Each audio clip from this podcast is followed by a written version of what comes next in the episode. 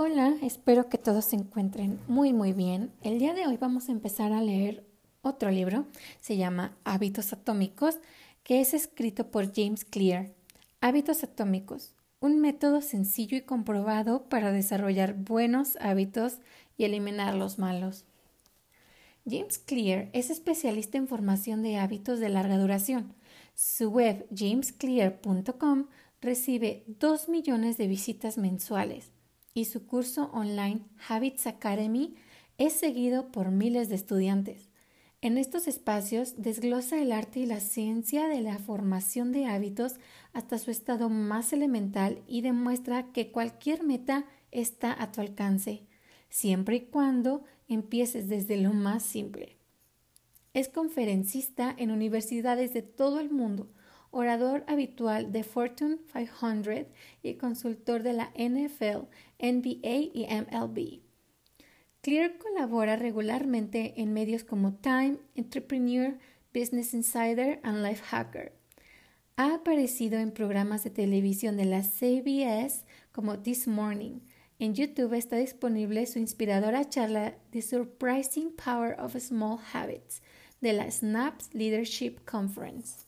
Y bueno, así empezamos con este nuevo libro. Hábitos atómicos.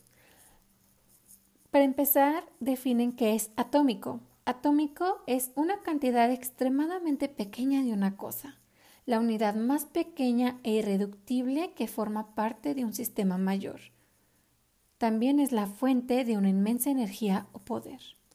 ¿Qué es hábito? Hábito es una rutina práctica que se realiza de manera regular, una respuesta atómica a una situación específica. En la página 9 vamos a encontrar la introducción. Se llama Mi historia. El último día de mi primer año de bachillerato, un bat de béisbol me golpeó en pleno rostro. Uno de mis compañeros intentó hacer un movimiento largo para pegarle a la pelota pero el bat se le resbaló y voló hacia mí antes de golpearme directamente entre los ojos. No conservo el recuerdo del momento justo del impacto. El bat me aplastó la cara de tal manera que la nariz se me convirtió en una, en una especie de letra U distorsionada. El golpe literalmente provocó que el tejido blando de mi cerebro se incrustara en la pared posterior del cráneo. De inmediato, mi cerebro comenzó a inflamarse como una ola expansiva que recorrió el interior de mi cabeza.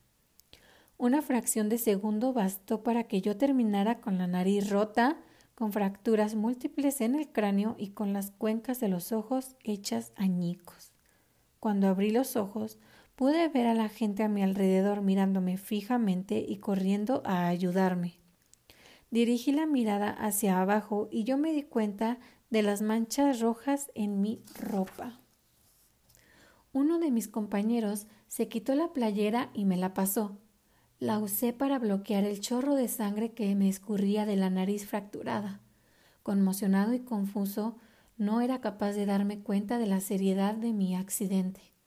El maestro me rodeó los hombros con el brazo y comenzamos a caminar lentamente por el largo camino que conducía a la enfermería escolar. Cruzamos el campo de béisbol, bajamos la colina y volvimos a entrar a la escuela. Había varias manos tocando mis costados y sosteniéndome. Nadie parecía darse cuenta de que cada minuto era importante. Cuando llegamos a la enfermería, la enfermera me hizo una serie de preguntas. ¿En qué año estamos? En 1998, respondí. En realidad se trataba del año 2002. ¿Quién es el presidente de los Estados Unidos? Bill Clinton, dije.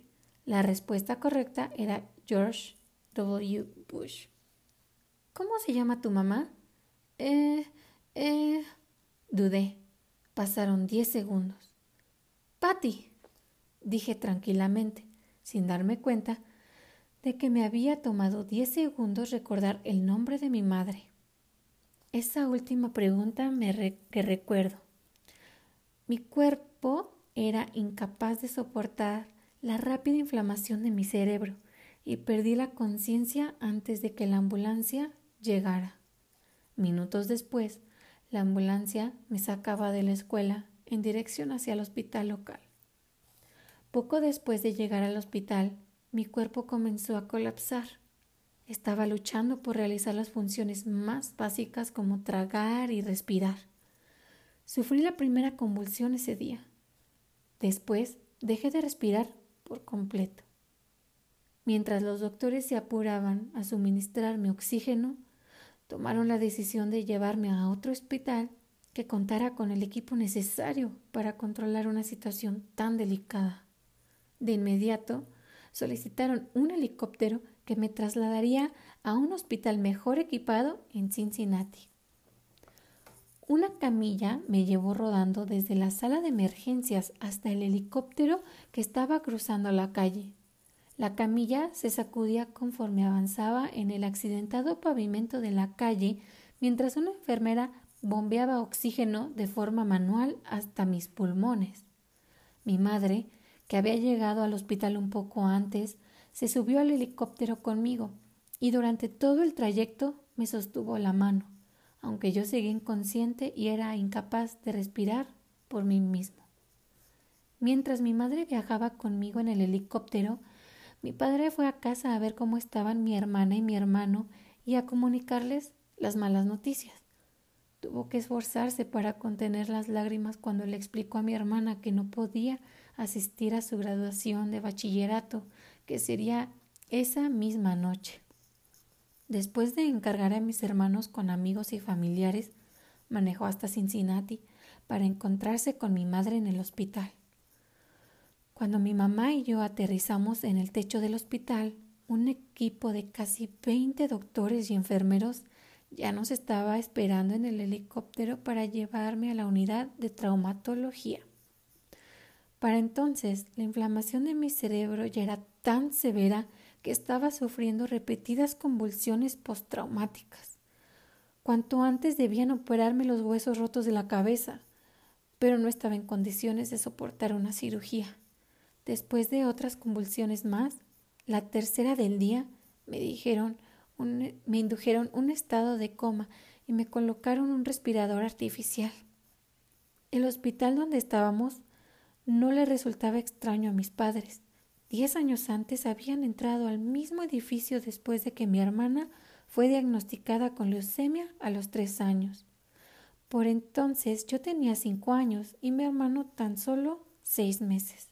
Después de, después de dos años y medio de tratamientos de quimioterapia, punciones espinales y biopsias de médula espinal, mi hermana menor por fin salió del hospital contenta, sana y sin cáncer.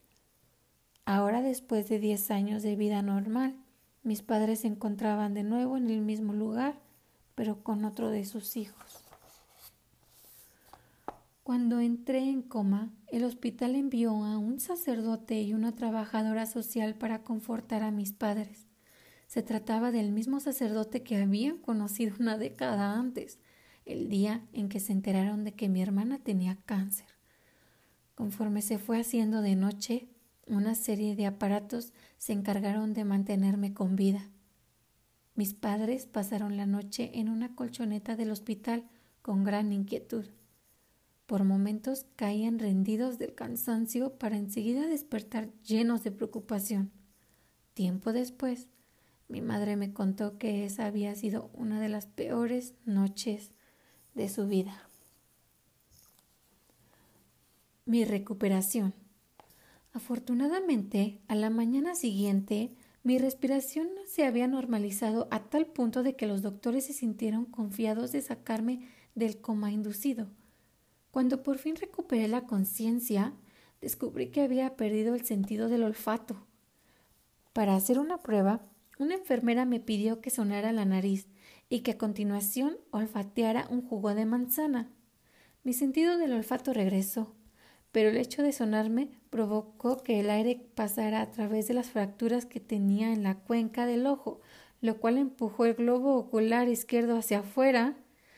El globo quedó salido de la cuenca, sostenido apenas por el párpado y el nervio óptico que lo unía a mi cerebro. El oftalmólogo afirmó que mi ojo gradualmente volvería a su sitio conforme saliera el aire de la cuenca, pero le era imposible determinar cuánto tiempo le tomaría recuperar su posición normal. Me habían programado para una cirugía una semana después para darme un poco más de tiempo de recuperarme. Todavía tenía el aspecto de alguien que hubiera estado en el lado equivocado de un cuadrilátero de boxeo, pero de cualquier manera me dieron autorización para salir del hospital.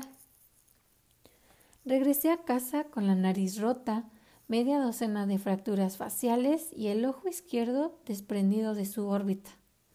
Los meses siguientes fueron muy duros. Tenía la impresión de que todo en mi vida había sido puesto en pausa Tuve visión doble por semanas y, literalmente, no podía ver una sola dirección. A mi ojo le tomó más de un mes regresar a su posición original. Entre las convulsiones y los problemas con la vista, pasaron ocho meses antes de que pudiera volver a manejar un auto. En las sesiones de terapia física tuve que practicar patrones motores básicos como caminar en línea recta, estaba determinado a no permitir que mis heridas me, doblegaran, pero debo admitir que en más de una ocasión me sentí deprimido y abrumado.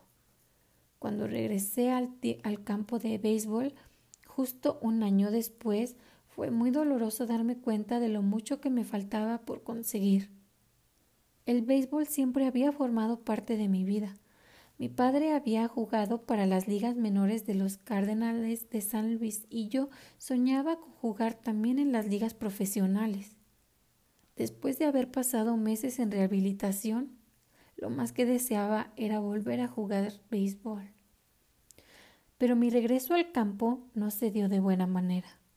Cuando comenzó la temporada, fui el único jugador de segundo grado que no pasó a formar parte del equipo principal de la escuela. Por el contrario, fui relegado a formar parte del equipo de primer grado. Yo había jugado béisbol desde que tenía cuatro años y para alguien que había dedicado tanto tiempo y esfuerzo a un deporte, haber sido rechazado del equipo principal había sido muy humillante. Recuerdo con nitidez el día en que me comunicaron la noticia. Me senté en mi auto y lloré mientras desesperadamente recorría con la mano el cuadrante de la radio para encontrar una melodía que me hiciera sentir mejor. Después de un año de inseguridades, cuando ya había llegado el tercer grado de bachillerato, logré ser admitido en el equipo principal de la escuela. Sin embargo, casi nunca pude encontrar al campo de juego. Jugué 11 entradas en la temporada, las cuales apenas equivale a un juego completo. A pesar de mi deslucida participación en la temporada escolar, seguí, seguí creyendo que podía lograr convertirme en un gran jugador. Y tuve la certeza de que si las cosas salían bien, iban a mejorar, yo sería el único responsable de lograrlo. El momento decisivo llegó dos años después de mi accidente, cuando entré a la Universidad Denison. Se trataba de un nuevo comienzo y la universidad era el lugar donde descubriría el poder de los pequeños hábitos.